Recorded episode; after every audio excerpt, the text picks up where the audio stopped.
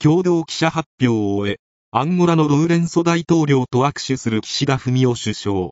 13日午後、首相官邸岸田文雄首相は、13日、アンゴラのロウレンソ大統領と首相官邸で会談した。Japanese Prime Minister Fumio Kishida pledged Monday to extend social infrastructure improvement assistance to Angola including for a 70 billion yen port development project.